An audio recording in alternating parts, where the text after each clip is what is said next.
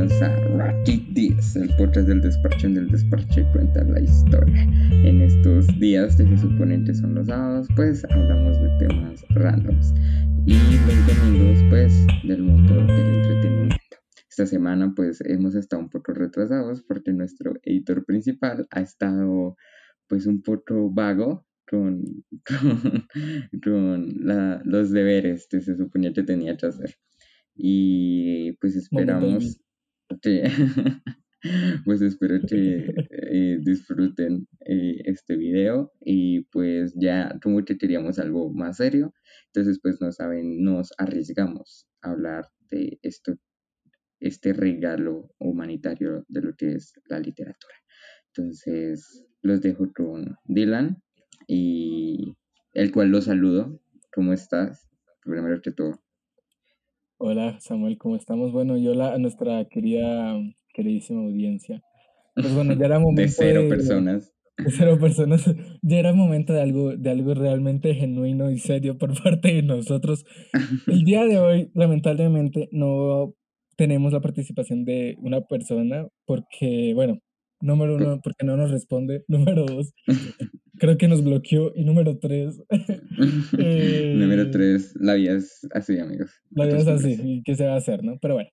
El punto es que hoy, eh, no sé si Samuel les había dicho, pero íbamos a hablar de.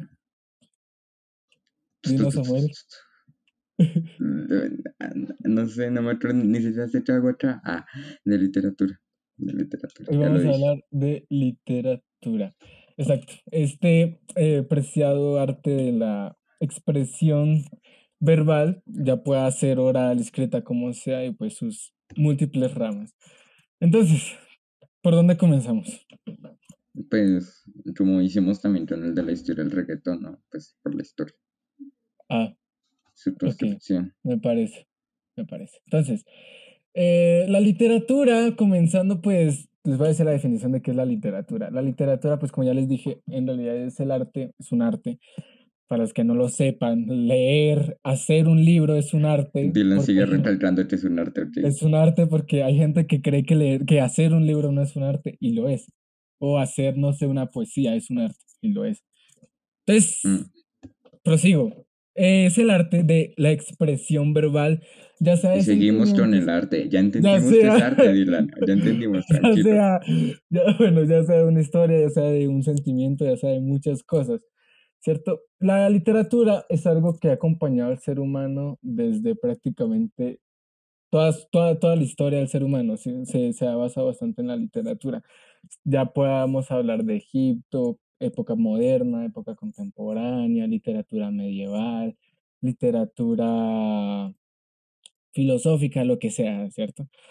Pues, ¿cómo podríamos decirlo? La literatura como tal comienza, eh, hay un, gran ejemplar, un imperio ejemplar, un reino ejemplar acerca de la literatura y es la literatura egipcia, que hay textos como la epopeya de Gilgamesh, la, es una historia épica, la más antigua del mundo, el libro de los muertos, eh, que son los relatos mágicos eh, acerca de la muerte que tenían los egipcios con Osiris, la historia de Sinué y la Ilíada y la Odisea de Homero también es catalogada como literatura europea en tal. Bueno, pues como sabemos, pues antes la literatura era basada como tal en los dioses, en la creación, mitos, no sé qué, y pues ya fue como tal en la época medieval donde eh, se explotó más la creación histórica eh, personal y ya se crean eh, historias como tal. Por ejemplo, en ejemplos tenemos como la Divina Comedia, que es un libro acerca de la travesía de Dante,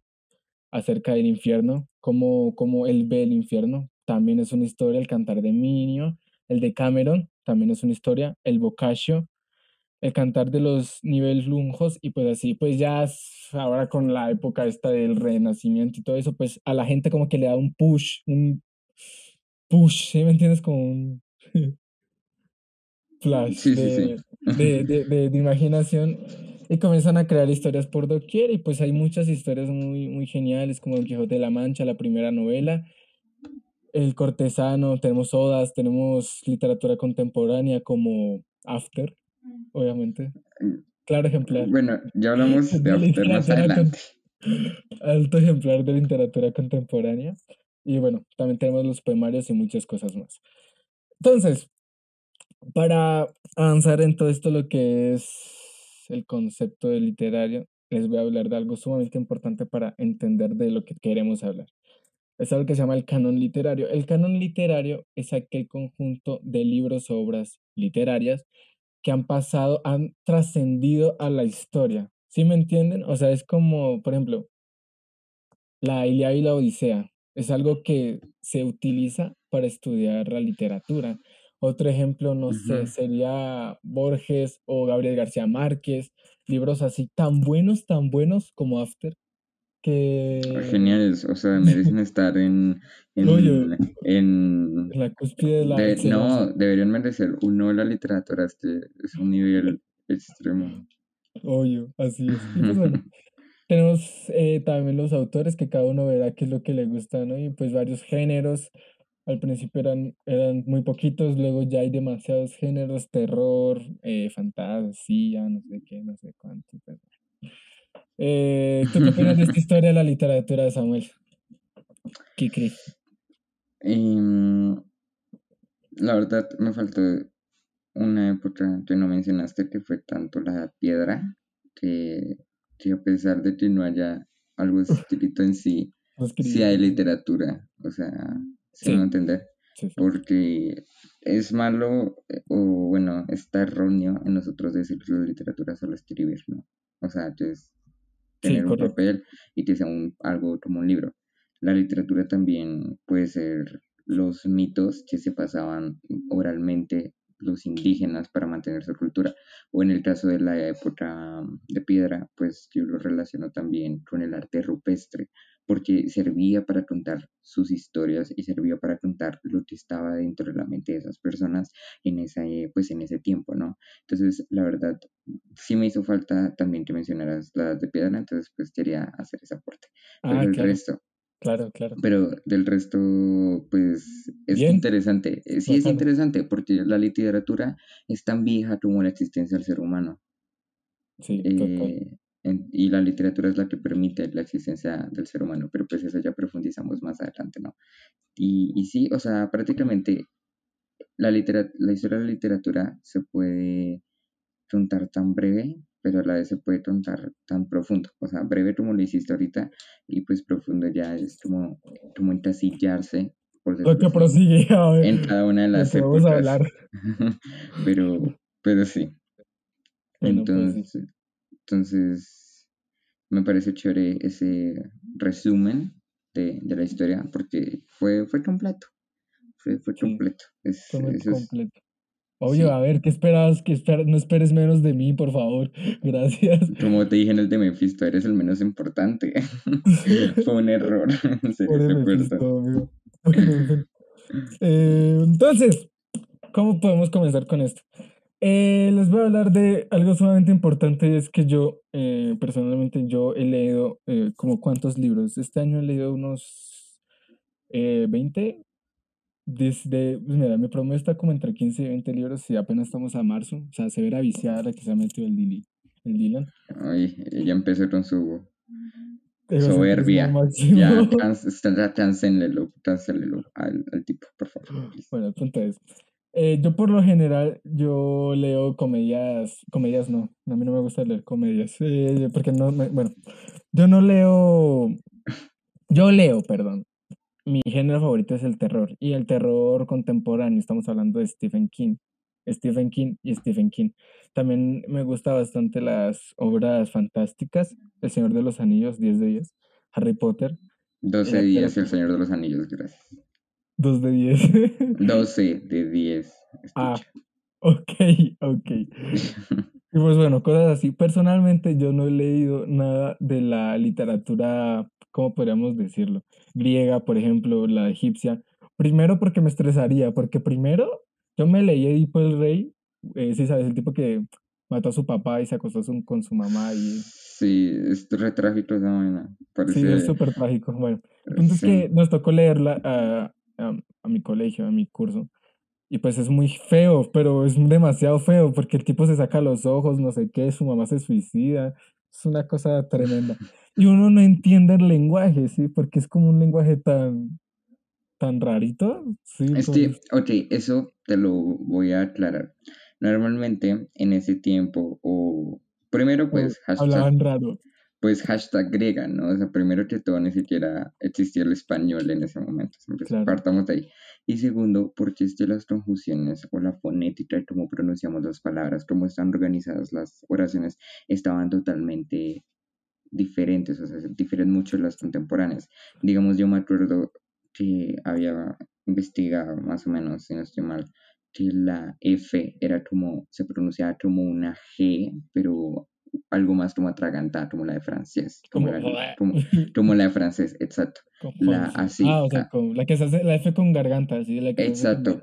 Exacto. Y así, entonces, digamos, oraciones que se podrían decir que tú les podrías poner como un ki o un ka, algo así, si no estoy mal, y, y significaban exactamente lo mismo. Entonces, claro, cuando se tradujo ese, ese libro, pues obviamente me imagino que también se acopló a la traducción de, del español de ese momento. Entonces, mediante iba cambiando, pues también va cambiando la fonética, va cambiando la construcción de las palabras, la construcción de la lingüística y sobre todo, pues, la forma en que se lee, se habla y, y pues entiende, ¿no? Entonces, em, claro. Sí, entonces por eso que se te hizo difícil. Y claro, es difícil porque no estamos acostumbrados a ese lenguaje. Es difícil porque es que esa gente habla tipo Yoda, tipo yo avanzado. Sí, sí, o sea, a Yoda se le entiende, pero esta, esta gente es como re, ay no, ya mátese, mátese. mátese, hable Sí, claro. Y aparte es que antes, por ejemplo, no sé si te hayas visto, perdón, una película como de, de la historia bíblica y siempre hablan así como un tono como por ejemplo, la Biblia. Lee la Biblia, las personas, los diálogos que aparecen en la Biblia. Eh, son diálogos, eh, aparte que la Biblia es un libro difícil de, de, o sea, con respecto a la comprensión lector es complicado, porque siempre es libre interpretación. Siempre los diálogos son muy complicados de entender porque uno dice como este tipo que está diciendo y por qué de repente habla de esto. Y a veces mm. aparecen detalles que uno no toma en cuenta. Por ejemplo, en Edipo Rey yo me tuve que leer esa cosa dos veces para entender que Edipo era un rey, o sea, imagínate, ¿sí? Comenzando por ahí. Y bueno, son cosas así, pero eh, aparte de Edipo de Rey, es una obra como tal eh, teatral, ¿sí? Sino que la escribieron. La escribieron en forma de diálogo y también es algo muy complicado. Entonces, sí, retomo con lo que... ¿Ibas a decir algo? Perdón, antes de seguir hablando yo. Eh, sí, te iba a decir que entiendo tu frustración con la mitología, pero en lo personal deberías, o uno debería introducirse en una forma que le agrade, ¿sabes? O algo mentalmente agradable. En mi caso, pues a mí me encanta la mitología. De hecho, de hecho la mitología fui, fue mi primer contacto con los libros. De hecho, mi primer libro se llamaba Dioses griegos y ah, héroes. Y, era, y era un resumen, o sea, era, era así, era cortito pero traía un resumen de muchos mitos y a mí me encantaba porque no, es, no era difícil de leer. Era, era algo que se acoplaba a un lenguaje, pues tenía seis años en ese tiempo. Y es después de leer ese, empecé, o sea, lo mejor fue como que seguir ese camino mitológico. Entonces, el segundo libro que leí fue uno que se llamaba Percy Jackson, el ladrón del rayo. No sé si hayas oído de él. Sí, sí, sí, obvio.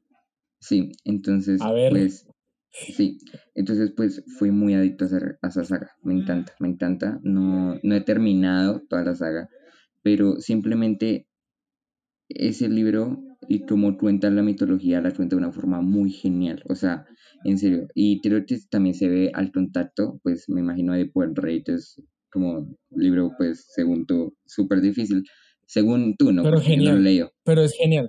Sí, pero es genial el libro. O sea, a mí me gustó el final porque es re trágico. Yo no dice que fue madre, este tipo, pobrecito. o, sea, pues sí, y aparte que el libro no comienza como tal en un inicio, sí, o sea, el libro no habla de la vida de Edipo y cómo llegó a ser rey, sino que ahí ya te dicen, Edipo es rey, el pueblo está en una peste y Edipo va a morir. Se va a sacar los ojos, perdón. Eso es lo que, lo, lo que es el libro. Son, eh, bueno, el que leí son 22 páginas, pero son páginas así. Mm, o sea, ustedes no están viendo, pero son páginas como, de eh, un pulgar y medio para que pongan más o menos un pulgar y medio, algo así. Son páginas. Un pulgar y medio de Dylan. Eh, o sea, un pulgar grandecito, para que, para que tengamos en consideración. o sea, más o menos sería como, ¿cuántos les ponemos aquí? Esperen, acá tengo una regla. Sería 6 centímetros, esperen, sería más o menos eh, unos 12 centímetros, más o menos. Eh, el alto, el largo de la página. Bueno, el punto es eso. Ahora sí, retomando lo que yo quería decir desde un inicio. Eh, yo últimamente, como comencé a leer Edipo Rey, yo comencé a leer libros antiguos, porque quería aprender a leer libros antiguos, porque se aprende a leer. Dependiendo de la época, uno tiene que aprender a, leer, ¿no? Uno se pone a leer After o cualquier, sí, claro. cualquier novela de, de Wattpad y obviamente esa cosa es re fácil de leer, ¿sí? A comparación de, por ejemplo, no sé, un libro de Gabriel García Márquez o uno de Borges o, por ejemplo, uno de, de Homero.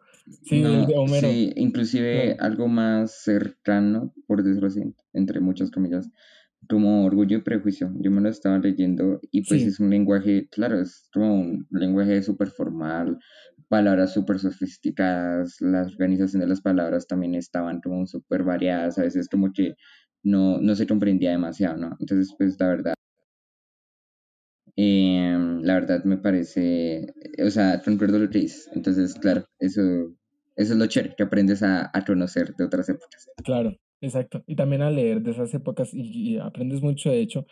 Entonces, Consejo, inciso número uno y consejo número uno del podcast de hoy a los que están estudiando eh, para un examen de un libro, por ejemplo.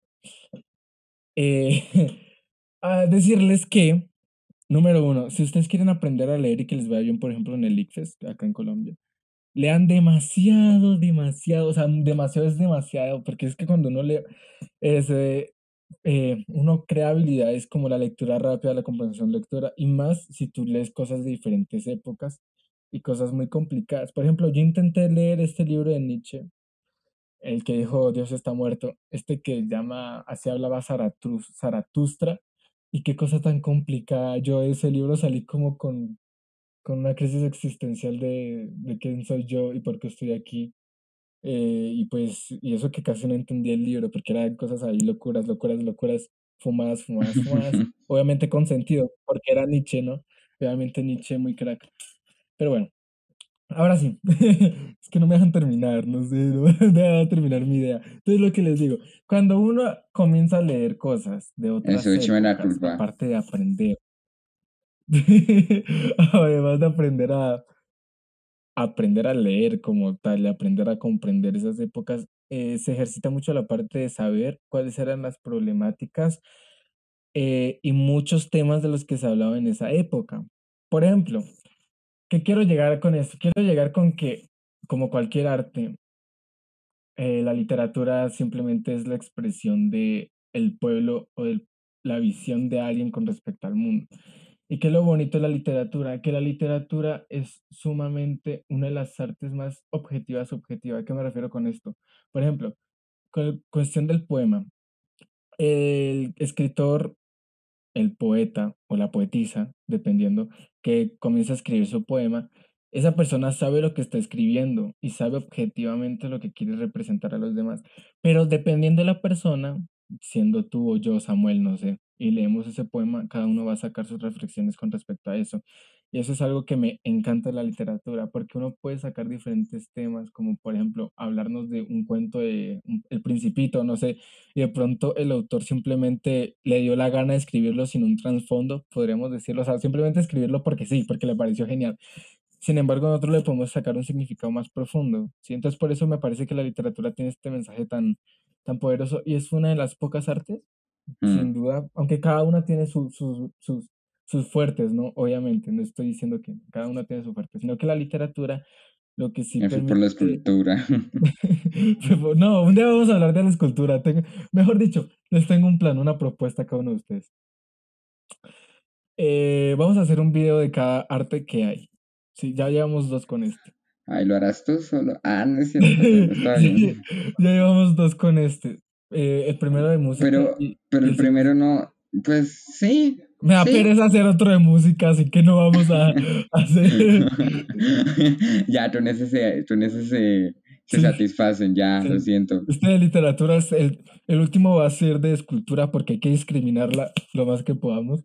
Este ese es el punto, discriminarla y hablar de la discriminación al discriminarla. Exacto. Absolutamente nadie. exacto. Rotitis. Exacto. Súper racistas eh, con, con las artes, pero bueno, no importa. Eh, entonces, como les decía, ¿qué estaba diciendo? Es que ya se me olvidó. Ah, ya, ya me acuerdo.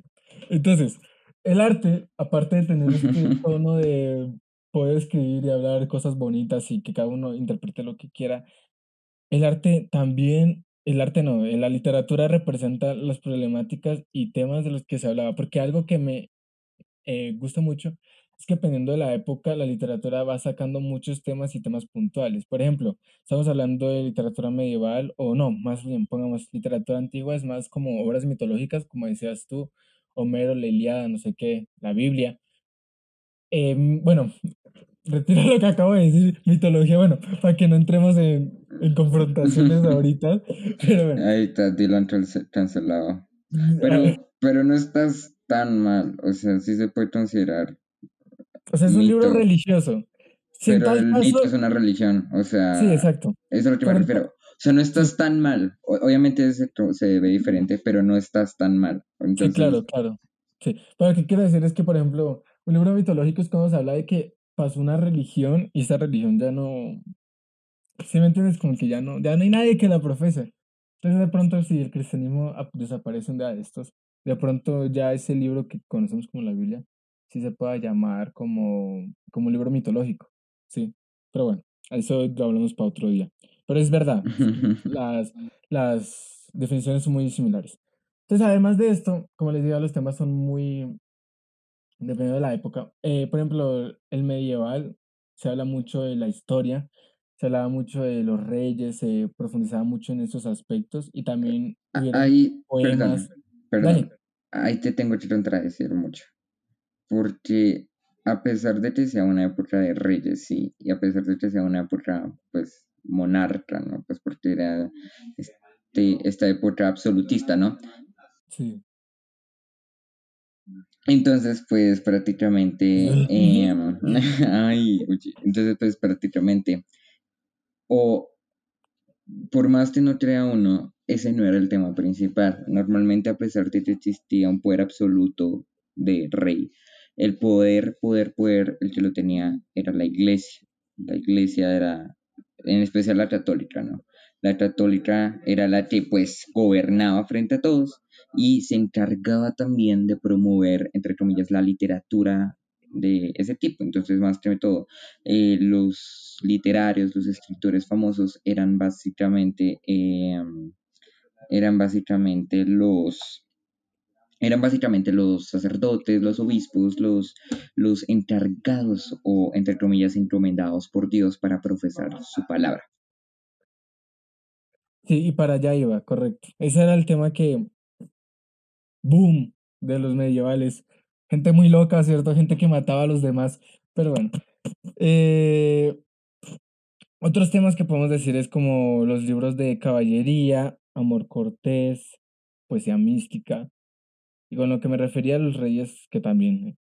Pero lo que me, por ejemplo, el Rey Arturo, que es una obra medieval, habla mucho de estos temas caballerísticos, que creo que esa era la definición que quería dar, porque se habla mucho, por ejemplo, los juglares, ¿se llamaban juglares? No, no me acuerdo cómo se llamaban. Los que... madre, Los que cantaban frente a los, al- a los pueblos, sí, se llamaban juglares. Juglares, bueno, los juglares hablaban de personas que hacían X misión, hacían X cosa, y lo decían también hablaban del amor, aunque suene curioso, hablaban de el amor, ¿cierto? El amor ya es un tema más purista y cristiano, pero hablaban del amor, también hablaban de los bestiarios, por ejemplo, un, ahora que me acuerdo, hablando de literatura precolombina, cuando los españoles vienen a, acá, uno de los temas que predominaron fueron las crónicas, los diarios y los bestiarios. Los bestiarios me encantan porque eran como descripciones de cosas y de animales y los dibujaban re feos y no eran tan feos, ¿sí? O sea, eran feos, pero no tanto. Las crónicas también porque era una visión Dylan, como... eres el niño que dice esas cosas, pero bueno. y los bestiarios que, digo, las crónicas que era como una visión más histórica de lo que era, lo que estaba pasando en ese entonces. Y los diarios y, y etcétera, ¿no? Eh, la época modernista pues ya es un poquito más variable, se hablan de temas más, bueno, también del romanticismo, la ilustración, son temas que más se explota la mente. Y ya la literatura contemporánea prácticamente lo que me acuerdo que me dijo mi profesora es lo que usted quiera, esa es la literatura contemporánea. Y la literatura vanguardista, que es la precontemporánea, es lo que nos da esta cosa de revolución artística ampartista, por ejemplo en la música pero bueno, la, también hay literatura vanguardista muy bonita. Por ejemplo, eh, las poesías vanguardistas son mis favoritas porque son como muy profundas y aparte que el autor no se tiene que sujetar a cuestiones métricas superficiales, sino que es lo que escribe, lo que él quiere. Entonces, basándonos en esto, lo que quiero decir yo es que dándome cuenta, lo que yo personalmente, ya ahorita tú, Samuel, dices lo que tú opines, lo que yo busco en un libro más que todo, o en una obra literaria, es el mensaje de representación de lo que nos daba en esa época, ¿me entiendes? Por ejemplo, a mí me gustaría que un libro, digamos, medieval, me hablara de cómo se veía el mundo en esa época medieval. Por ejemplo, Dante y la Divina Comedia, aunque ese libro no habla de cómo vivían en, en la época medieval, me gusta porque se nota la visión religiosa de cómo Dante tenía, veía el infierno y cómo Dante consideraba cuáles eran los pecados y que mucha gente pensaba como Dante. Eh, por ejemplo, las obras de Gabriel García Márquez me encantan porque representan mucho su visión del mundo, de la imaginación y eso es en realidad lo que busco en una obra, que el autor de verdad sepa expresar sus emociones en lo que quiere sin dejarse guiar por nada. Un consejo para los que quieran escribir. Acá tenemos a un señorito escritor, Samuel. Aunque no lo sepan y nunca se los ha dicho, Samuel escribe libros. Ay, no, no escribo, ay, dilo, no sobre mí. Estamos hablando claro de gente no. importante. Ya ganaste No, un premio y todo de un cuento, imagínese. No, no, ay, no, alguien, alguien párelo, no, lo va a silenciar. ¿Cómo se silencia esto acá? Listo, silenciado. Eh, no quiero hablar de este tema, amigos. Eh, esa gente sí es importante, yo no.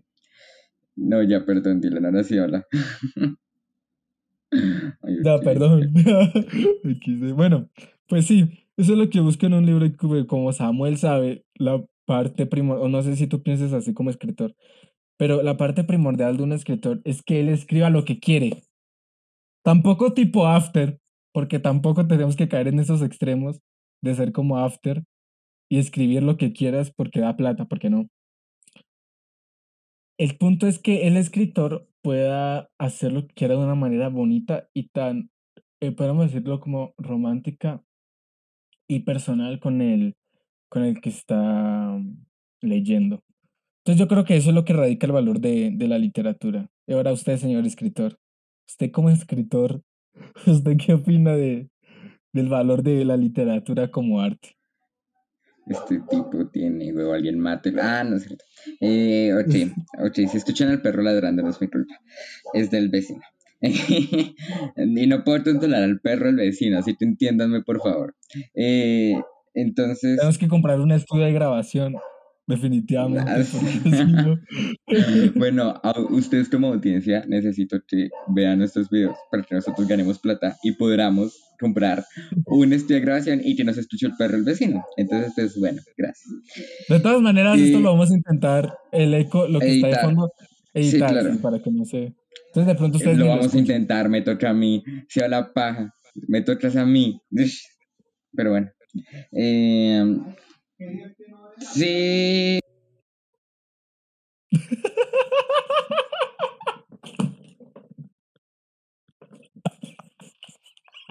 Ay, perdón, perdón. Dylan. Ay, no. Perdón, perdón, perdón. Dylan, Dylan, no, ya para. Ya para. Mm. Ok. Ya, ahora sí Em, opinan. Se me dañó el audio, no es mi culpa. Eh, bueno, Pues voy a opinar como dos, ¿no? Como una persona que puede escribir y la otra, Dylan, ya en serio, para. En serio, que se está tragando la risa, tal lo está muriendo, o sea, se pasa. Ay, perdón, perdón, de verdad. Es que se escuchó, se escuchó como... Eh, bueno, pues voy a opinar de dos bandos, ¿no? Uno como de lector y una persona que pues intenta, ¿no? Escribir. Pero entonces, como lector, sí comparto la idea de Dylan. Es chévere buscar esos mensajes de esa época o en este caso los escritores. Porque pues como algo yo he dicho siempre, un libro es el alma del, del escritor. Eh, cuando uno es, cuando la persona es, eh, o sea, a ver, me refiero a que es genial, digamos, si uno lee el libro de terror, uno ya puede encontrarse con todo lo que atraviesa el mismo autor para crear estos mismos demonios que nos aterrorizan al leerlos. Eh, y aunque no comparta la idea de que tenga que tener un mensaje, sí comparto la idea de que tenga que tener una construcción, podríamos decirle poética, y que prácticamente nos toque el alma, el corazón y la mente. Yo leo un libro para pues expandir mis conocimientos. Un libro también te permite viajar a otros mundos y simplemente transportarte a un tiempo en la, sin necesidad de moverte, ¿no? Simplemente puedes viajar tu mente, llevar tu alma a un viaje intrépido de arte y poesía para contribuir como seres humanos a la vida cotidiana es lo que yo tengo concebido como literatura. Y lo genial también es que uno puede distraerse. Es como una puerta a otro mundo en la cual cada uno puede abrirla en el momento que desee y pueda simplemente librarse de las penas de las que se está viviendo en su día. Eso es lo importante de la literatura, me parece re genial. Y sí, comparto tu idea de, de, de que tiene que ser o sea, tiene que ser algo rígido, tiene que tener, o sea, literatura no podemos decir que es una historia sino simplemente tiene que tener un estilo propio, una vida propia, una dinámica propia, pero que también no se tone vulgar, podríamos decirlo, o sea, no me refiero a que tenga que tener como no me refiero a que tenga que tener cierto modo de hablar, digamos así súper formal, no, lo que me refiero es que tenga que tener como esa dedicación y que suene como lindo, ¿no? Te suene como berrato, como, uff, qué chimba eh, leer esta vaina. O sea, eso me parece, genial, o sea, te suene, te suene bien, te se lee bien. Y, y no algo como que sea, como que no suene tan, tan, tan como hecho por hacer o hecho como como, no sé decirlo, como en novato, si me va a entender. De hecho, soy culpable de leer Wattpad y hay, y hay formas y hay, digamos, historias que como que no se escriben bien, o sea, está mal escrito porque simplemente es como que utilizan un lenguaje cotidiano cuando se tiene que usar un lenguaje artístico. Ojo, repito, no me refiero formalmente. Con artístico me refiero que sea algo de alma, que sea algo profundo. Creo que esa era la expresión que tenía que decir. Y, mm, y pues, y pues ya, em, prácticamente ese sería mi concesión de arte y es por eso que yo leo la literatura. Pero ahora como eh, una persona que intenta escribir, me parece que también la literatura permite, o sea, yo, bueno, el libro que está, el cuento, que es un cuento, que está hablando mi amigo sobre que gané, eh, se llamaba Las Tres Reinas. Sí, y prácticamente era de aventura. Es prácticamente la historia de tres hermanas, cada una tiene un poder o una magia, y pues las tres son reinas. Una es la reina de los hombres, el otro es la reina de, la esposa del rey de las fraguas, y el otro, y la otra pues simplemente es una residente de un bosque. Cada una tiene su poder, no va a profundizar nada, pero pues prácticamente em, al yo escribirlo, compartí tanto y a pesar de no estar ahí, no sé, como que compartir lo que sentía en esos momentos. Eh, la tipa, la tipa, la, la, la, la que supuestamente tiene magia oscura, la que es de las fraguas, prácticamente la tipa se sentía como, la, como, es como yo al sentirme inferior. Sí, cuando me siento inferior, normalmente me descargo con todo mi alrededor y eso es lo que yo expresé con ella. Cuando ya me siento elevado, intento ser lo más noble posible, pero cuando me siento algo intermedio, simplemente me conecto más que todo con, con la vida, ¿no? Me conecto ya es algo, o sea, cuando estoy en mi naturaleza, es cuando estoy yo solo. Entonces, prácticamente eso es como las tres fases de mi, de mi, de mi personalidad. Y, y al escritor, o sea, al escribir o yo quererme o volverme un escritor, simplemente quiero contar una historia, independientemente de la que sea, desde ciencia ficción o desde algo mágico o algo simplemente dramático, es el hecho de contar una historia y poder transmitirla desde los pensamientos, sentimientos y cosas que simplemente resguardan en mi interior. Entonces, prácticamente ese es algo que pues yo tengo de lado a lado, ¿no? Escribir un libro o escribir un cuento es difícil, es feo, es, es, es, es pero, pero pues prácticamente, eh, eh, prácticamente, eh, Hable. ya voy. Eh, pues, estoy diciendo? Se me fue. Ay, no puede ser. Pero bueno, prácticamente, pues eso es lo que pienso del libro. Ya no sé ni lo que dije. Eh, cuando grabé, cuando edité esto. cuando, edite, cuando edite esto, pues lo sabré. Y pasaré pena ajena. Y ya. Entonces, pues, Dylan, prosigue. Hablo yo. Ahora vamos a hablar de lo que es y no es literatura curioso, porque de hecho esto tiene que ver bastante porque, por ejemplo, After, hoy After, si se dan cuenta, otra cosa que tienen nuestros podcasts es que para atacar algo siempre utilizamos un ejemplo para que no sea tan confuso, porque es un ejemplo que se puede polarizar a muchos aspectos. Por ejemplo, en el primer podcast eh, nos aferrábamos mucho a Bad Bunny porque en realidad es el ejemplo vivo de lo que es el reggaetón. sí se mencionó, pensé que no lo íbamos a mencionar y sí se mencionó, no puede ser. Y lo atacábamos, porque simplemente es el ejemplo. Por ejemplo, WandaVision atacábamos mucho a WandaVision y a Mephisto más que todo, porque es el ejemplo. No, yo atacaba como a los productores, no crees ah, bueno. directores. Bueno, yo atacaba a Mephisto. Pero atacábamos más que todo el desarrollo final que tuvo WandaVision, porque justamente eso es lo malo y se puede extrapolar. Y acá, ¿qué podemos extrapolar para explicar qué es lo que está mal con la literatura? Tengo el ejemplo perfecto y lo, y lo hemos dicho. De hecho, en el primer capítulo de este podcast hablamos de ese libro y lo he mencionado hoy como tres, cuatro veces. Y es After. After, este preciado libro que hasta película le hicieron, hijo de madres. Se arruinaron dos artes en un momento, no entiendo cómo eso pasó, pero se arruinó dos artes, o sea, falta que le hagan canción, que le hagan pintura, o escultura, sea, escultura para arruinar todo de una... Y danza, ¿no? Baile, el baile de after. de after ahí. Sí, no. La Rosalía, bueno. pues, arruinaron, como dices tú, arruinaron dos artes al mismo tiempo es que hay que ser hijo de madre para poder hacer eso tan No, hay que odiar a la vida, o sea, yo no entiendo. esa gente merece ir al terapeuta, es como amiga porque odias a la existencia. A ver, amate, amate. ¿Por qué no es arte? Les voy a explicar por qué no es arte. Número uno, After está basado en, por si no sabían, está basado en un fanfic. De Wattpad. De Wattpad. y ahí vienen de quién es el fanfic, de nada más y nada menos que One Direction. Típico. Sí. De hecho, si no sabían, Hardin es Harry, otro es Liam, y bueno, esa gente, yo no me acuerdo cómo se llama. Luis era otro. Nayal y Zane. Ay, sí, eso.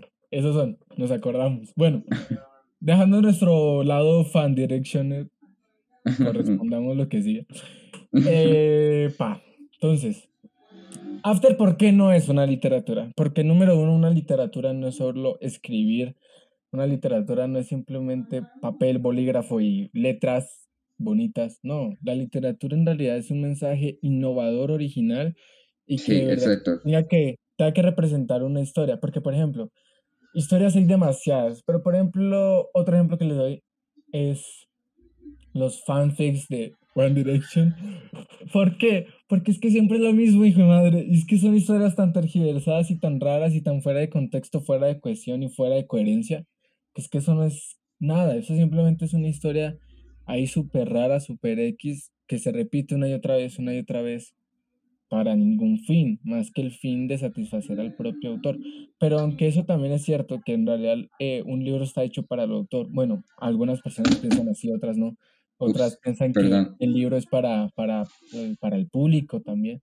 Mm. Pues de hecho, eso no es literatura porque en realidad no está ese mensaje representativo de lo que, oiga, por ejemplo, yo quiero escribir esto porque yo quiero representar esto, quiero representar esta mm. problemática, quiero escribir esta poesía porque esto es lo que yo estoy sintiendo, pero, por pero no se cumple en estos libros como After porque simplemente es, ay, hijo de madre, me enamoré de Harry Styles. Sí, o sea, ¿qué, mensaje, qué mensaje ves ahí? Yo no veo ningún mensaje más que el simple hecho de repetir una y otra vez, como el reggaetón, como les digo, simplemente el hecho de, repetir la misma fórmula una y otra vez sin innovación, sin, sin gracia.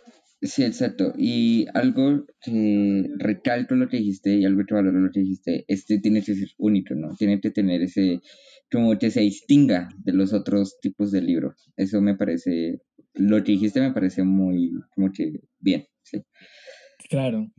Y mm, si ya voy, uy, y pues, eh, y mm, After, te digo de After. After prácticamente retrasa 50 años del feminismo a a, la era de piedras. Em, Qué buena este analogía, es, estuvo perfecto.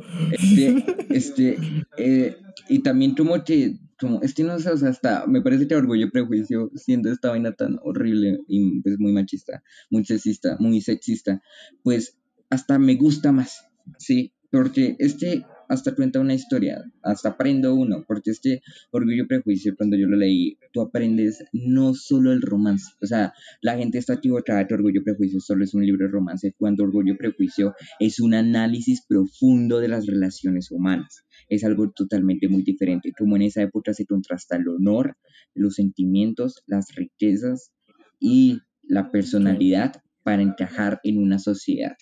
¿Sí? No, es algo muy liberal para esa época, es algo de hecho muy conservador, eh, pero, pero, pero, pero, sí los estudia, o sea, desde el momento en que una persona se pueda parar de esta forma, de una persona en cómo se expresa sus sentimientos, simplemente es algo que yo antes no había visto y que prácticamente valoro totalmente. Cuando tenemos a esta vaina After, prácticamente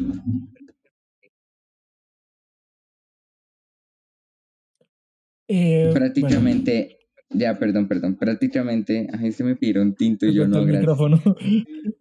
Sí, ya. Eh, lo que pasa es que prácticamente eh, estos libros, lo que tú dices, interpretan la misma fórmula, pero sobre todo dan una idea errónea, en este caso, de lo que, de lo que puede llegar a ser el amor, ¿no? Prácticamente el problema que tienen estos libros y en este caso también una película es que prácticamente transmiten esta forma de conocerse a una persona y que simplemente porque sea agresiva ya me está amando y que una relación sirve para esto como un centro de rehabilitación, ¿sabes? Eso me parece ya erróneo. Si no transmite un mensaje correcto, pues ya ahí me va perdiendo, ¿no? Pero sobre todo es simplemente el capricho. O sea, entiendo a los que les guste y que la persona puede escribir lo que se le la gana, pero prácticamente para mí es un capricho de una persona que prácticamente no se siente feliz con su vida que necesita escribir sobre personas que no que probablemente no pueda conocer y, y un romance tóxico, banal y simplemente típico. Entonces, concuerdo contigo, After es After es After, ¿no? Al final de cuentas, digamos, desde romantiza cosas que no tienen que romantizar y habla la literatura como si esa vaina fuera literatura. Eso también me molesta mucho, digamos, em, que se crea como un libro de romance, así como súper genial y súper, que sea bestseller, es diferente, pero, pero me, me mucho más rabia, es como, es como que, amiga, no, no, para, para, ya mátate, ahora. Eh, mátate. Pero pues, pero pues no sé. Eh, concuerdo contigo en eso de After. Y sí, lo mencionamos ya en el anterior, ¿no? En el primero, en el primer capítulo lo mencionamos, pero lo pasamos de largo. Pero sí, prácticamente es una visión, o ni siquiera es una visión, prácticamente es nada, la verdad es nada, es un capricho. Es lo que yo tengo entendido como por, por After. Sí, sí. Y es que esto se puede, o sea, como les digo, eh, vamos a generalizar mucho las cosas con todas las artes y voy a decir mi definición de lo que yo no voy a decir arte en todas las ramas. Aunque ya lo dijimos del primer capítulo, que es considerado el no arte o el arte de no hacer arte, conocido como en parte, ya lo decimos, pero vamos a definirlo acá como un contexto más general, como decirlo como...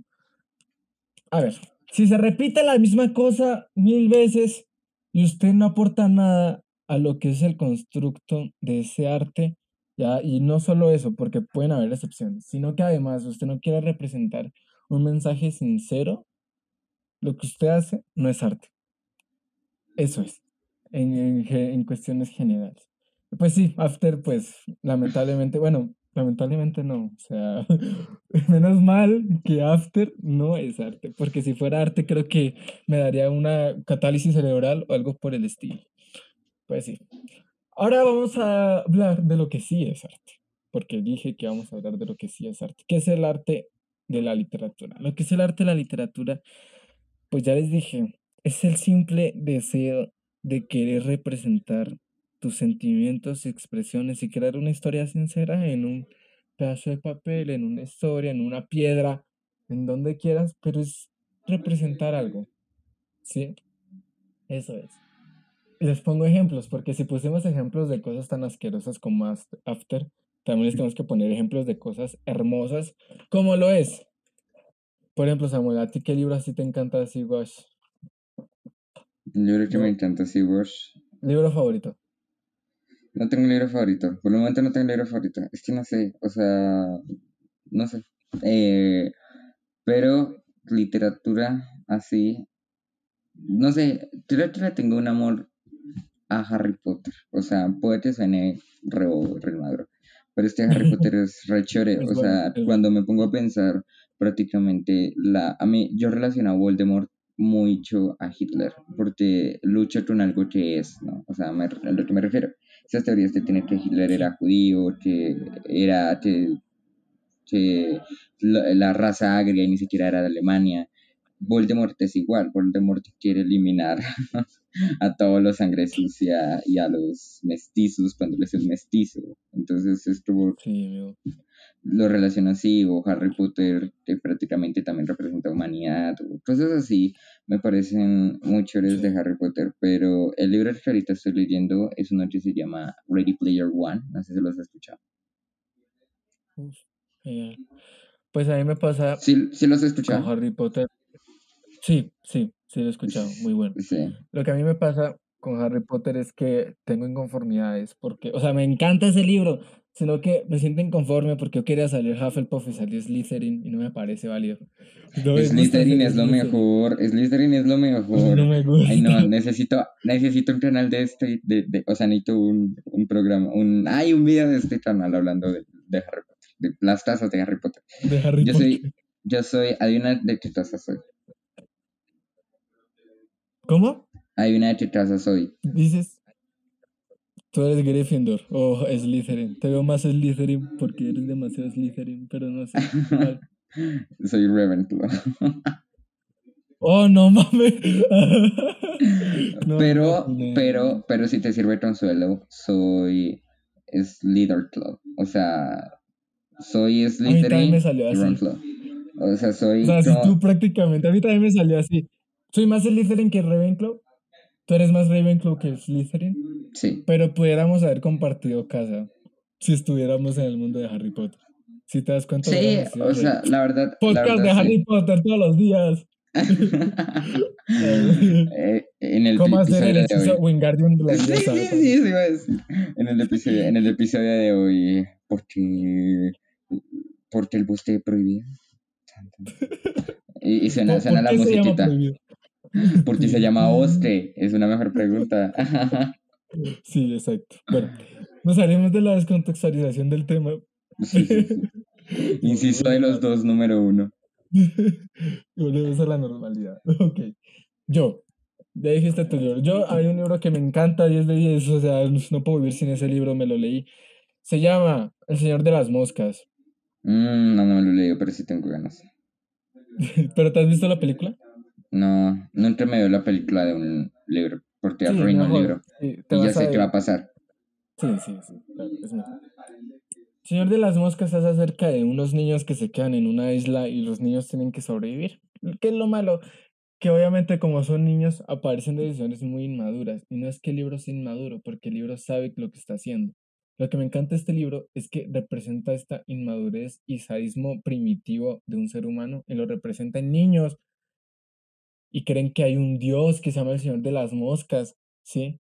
y matan a gente. Hay varias muertes feas en los libros, en ese libro.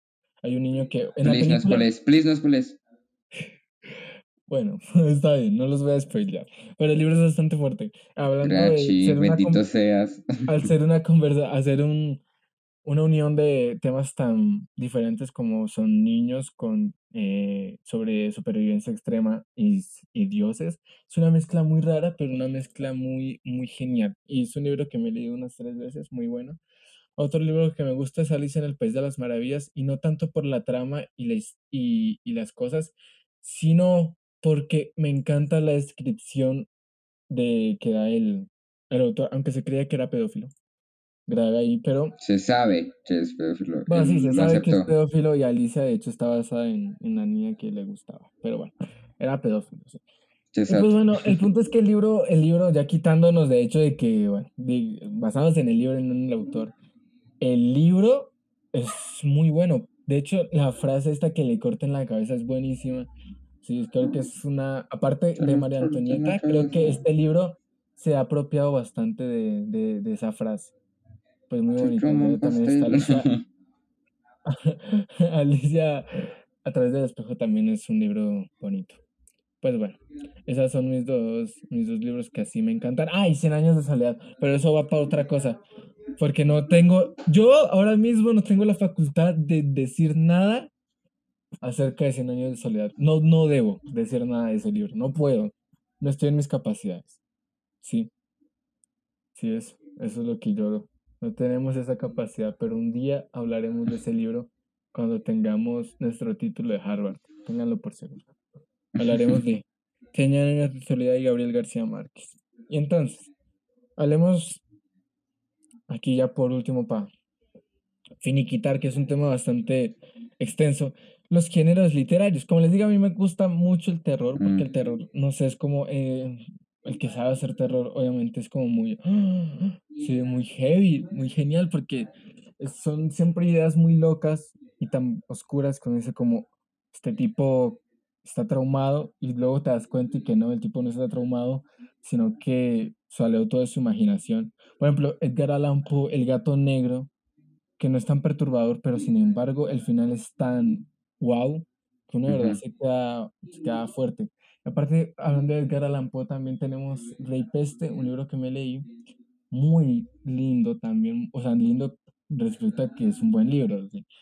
Eh, ya que se basa en la época victoriana, no me acuerdo. Aparte de que hay personajes muy locos, hay una tipa dentro de un ataúd, el rey es súper raro, es súper, súper raro, todas esas cosas.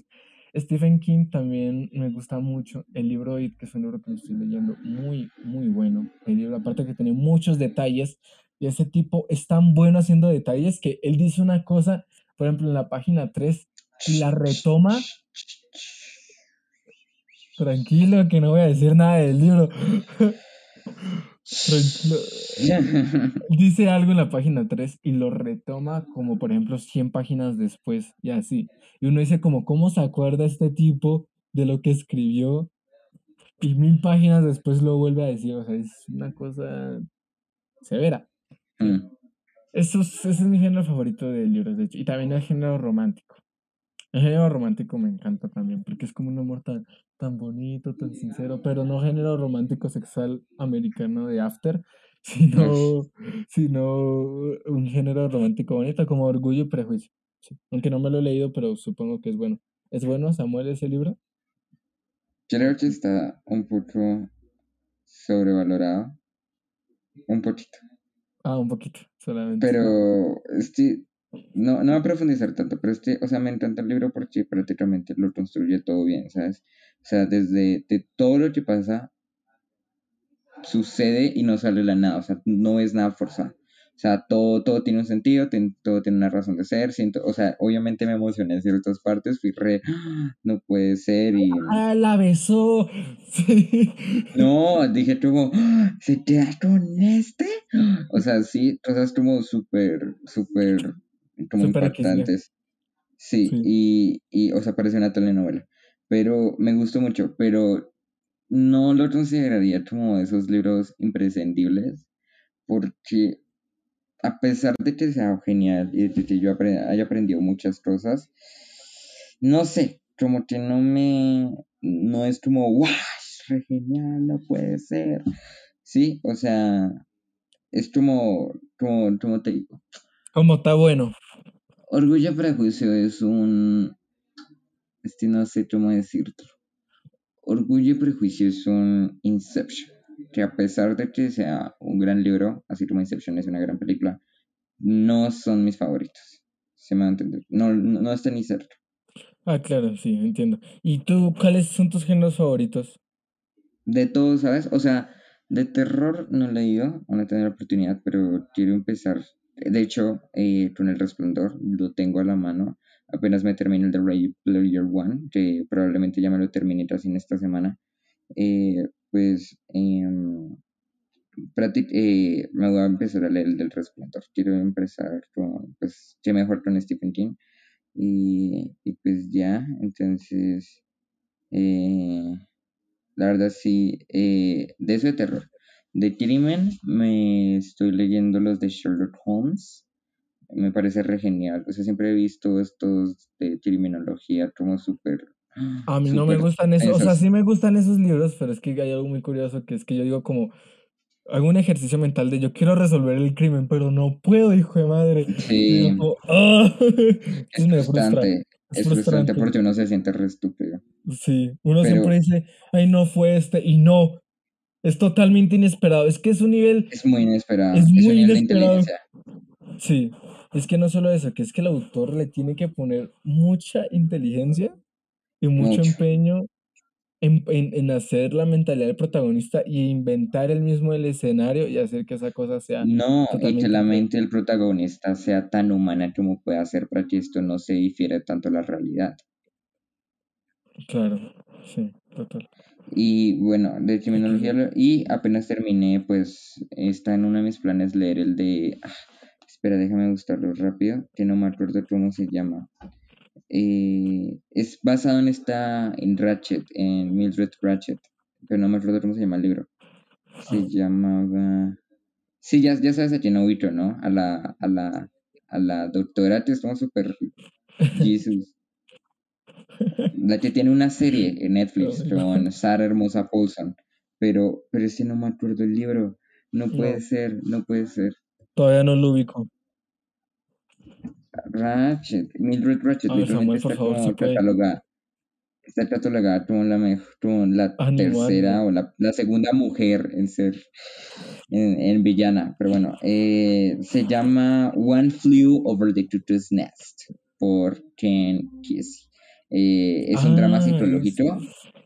Sí, es un drama psicológico, pero, pero es como de súper asesino y así.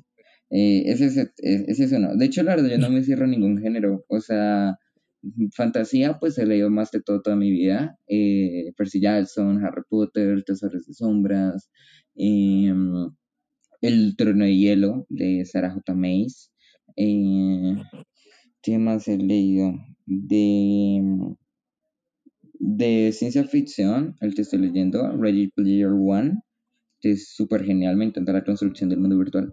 Eh, de caballería, no tanto. De aventura, El Señor de los Anillos. De caballería, no tanto. O sea, creo que es de los otros, ¿no? Pero estoy pensando en leer el de Don Quijote, que lo tengo también a la mano. Y, mm, este tengo el resto de libros a la mano, pero no soy muy vago, amigos. Y ciencia ficción, no sé si se puede considerar los 100. Pero bueno. Sí, sí, sí, se puede. Entonces, la verdad, mi género, no, mi género favorito no. La verdad, creo que mi género favorito es la literatura. Me, me encanta leer de todo.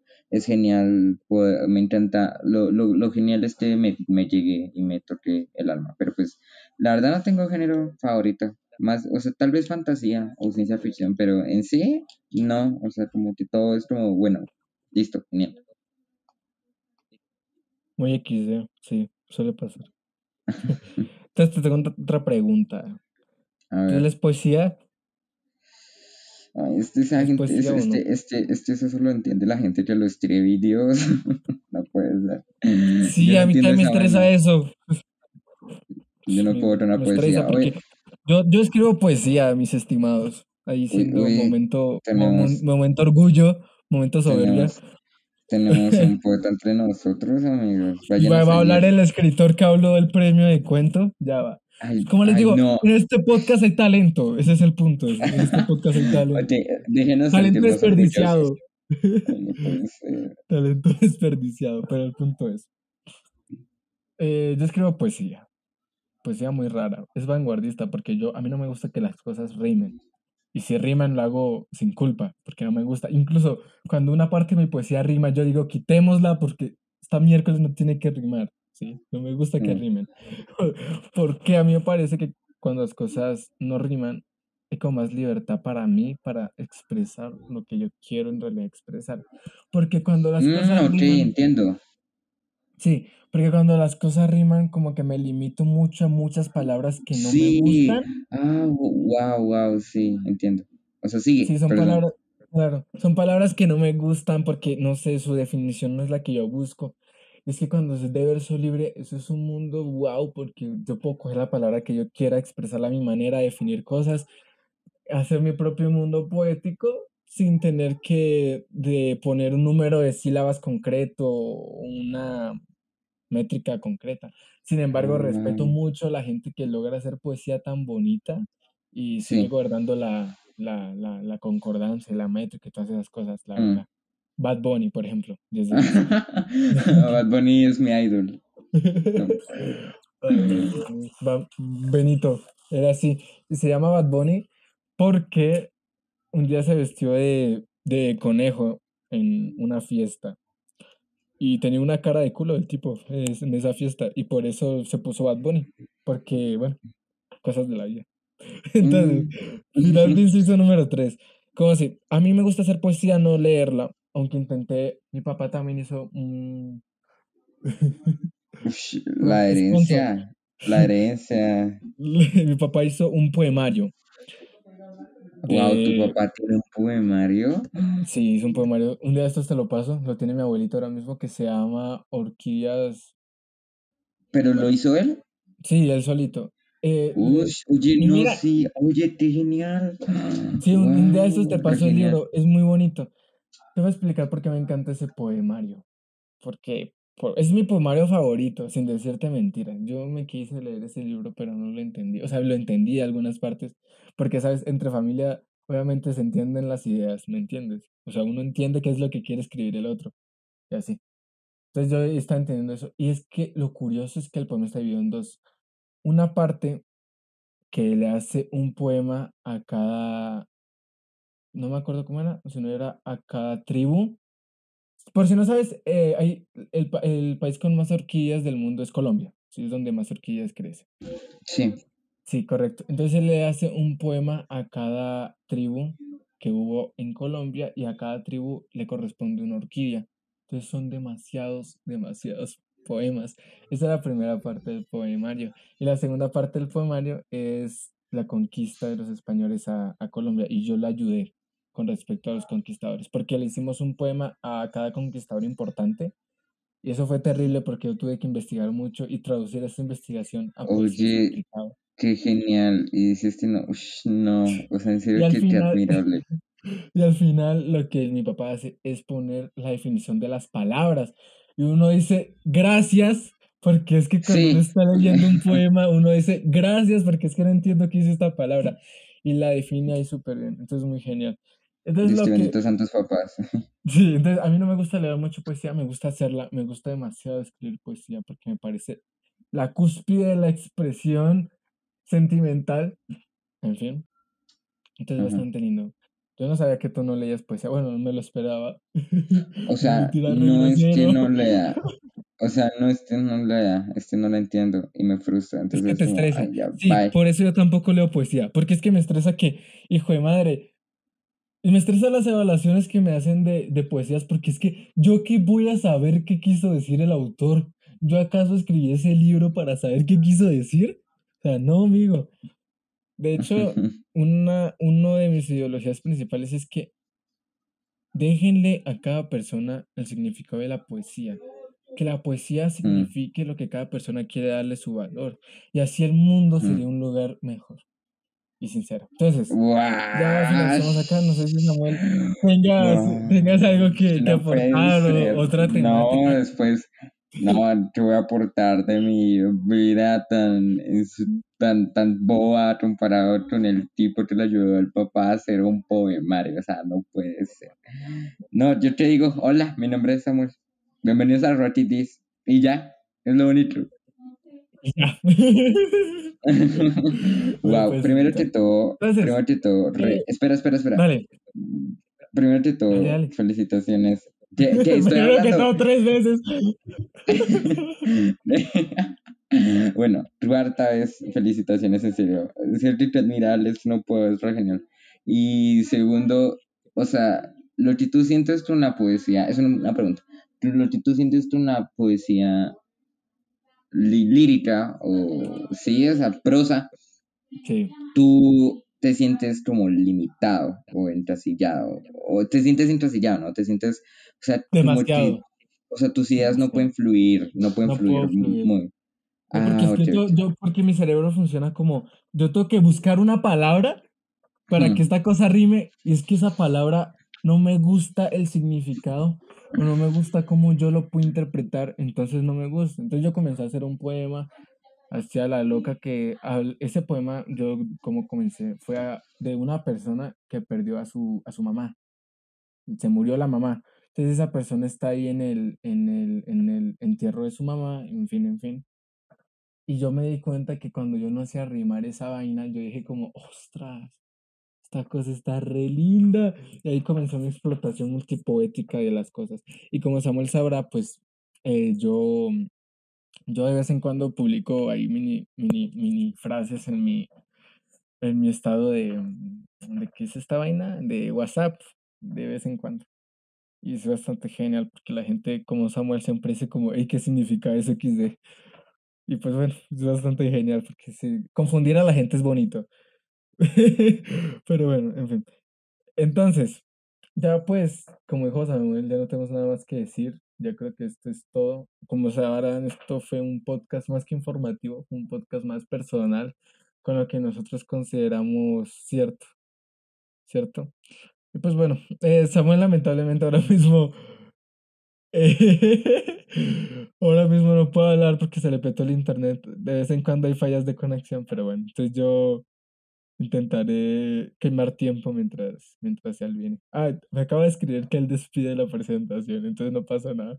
Como si no se dan cuenta, algo que, característica, algo que caracteriza este podcast es la improvisación que tenemos tan genial.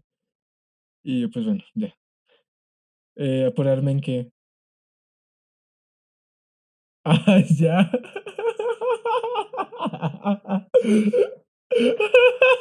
Pero escriba bien, ya que le voy a entender.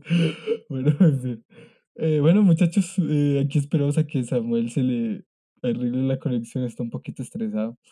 Pues bueno, pues realmente, así como conclusión, ¿qué les puedo decir? Les puedo decir que en realidad la literatura, todos podemos hacer arte. Y sí, todos necesitamos prepararnos para hacer arte, necesitamos práctica, necesitamos determinación, sí, obvio.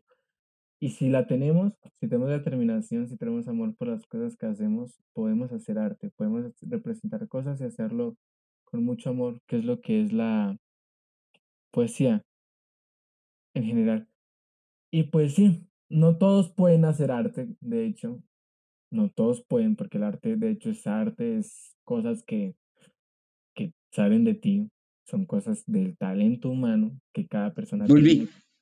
Y por eso no todos tienen Espera, ya termino con mi conclusión. De sí. Y por eso yo creo que la literatura tiene este valor tan excepcional por simplemente representar el sentimiento, historia de lo que cada uno quiera, siempre dejando con uno lo que es el amor, la pasión y las ganas de hmm. escribir algo genuino. Wow, bien, pero, pero no sé, eh, pues por mi, no, no, no, no va a ser nada, ya, ya es momento de parar, pero, pero la verdad no creo que, que, que solo, que todo, o sea, no, puede que suene baila o egoísta, pero no creo que todo el mundo pueda hacer arte, o sea, arte, arte, arte, no. O sea, creo que eso ya es de nacimiento, no todo el mundo puede. No todo el mundo puede.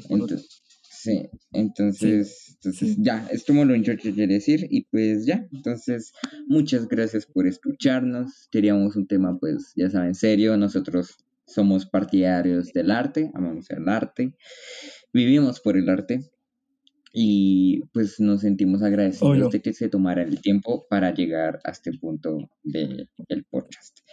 Y pues nada, recuerden seguirnos en nuestras redes sociales que se van a dejar en la descripción aquí abajo pero pues vale recordárselas. En Instagram estamos como Rocky que ya estamos activos porque ya me vi el Snyder Cut. En Twitter también nos conocen como Rocky Sam. En Facebook seguimos baneados. TikTok, Dylan nos lo debe, igual que Deezer y Spotify. y les voy a ver otra cosa. ¿Por qué? Espera, ya te deja de terminar. Voy a hablarles acerca de algo. Samuel y yo, aunque Samuel no lo sepa, estamos preparando gameplays de Roblox y Minecraft. Se los hashtag, Hashtag Everest. Van a ser de mala calidad los videos, pero van a ser muy, muy bonitos y muy divertidos con amigos, amigas y amigues que no han participado en este podcast. Y bueno, otra cosa, les seguimos debiendo el costo de los trenes, va a llegar, tengan paciencia. De pronto no para este mes, pero sí para otro. Y bueno, eh, también nuestra otra invitada, también vamos a hablar de otro tema súper importante y también muy genial. Y bueno, les debemos muchos videos, de hecho también les debemos uno de eh, Noticias Volumen 3, que yo tengo que editar. Ya lo grabamos, lo grabamos hace un, este ya Está grabado, pero pues es muy vago. Pero yo soy muy vago, entonces no lo, no lo subió. Y pues bueno, es muy vago estudiando, o sea, es muy vago estudiando, se pasa. sí, exacto. Y pues bueno, ya, esas eran mis palabras. Ya. Ahora Samuel finaliza y termina la grabación aquí de aquí de aquí. Y ya, eh, eh, pues, eh, y pues, no. Ya, y pues, eh. Ay, pues ya, Samuel, termina esa vida. Este madre hecho por tu intento de audio apagas tu cámara. Ay, no puede ser. Yo necesito escuchar tu audio ahorita donde gritas así. no, porque yo soy el que lo edita, ¿recuerdas? Ah, pero lo voy a escuchar, eso tengo por seguro. Necesito escucharme. Ay, no, no puede ser. Bueno, entonces. bueno, ya está aquí el. entonces, pues, nosotros somos Rocky D's y los vemos en el cine. No puede No, no van a entenderlo, tampoco se lo vamos a explicar. Eh, sí, el que entendió, entendió. Ya, búsquenlo. O no sé. Sí, búsquenlo, chao. Pero bueno, nosotros somos Melanie. y, y fue un gusto hablar con ustedes. Adiós. Ah.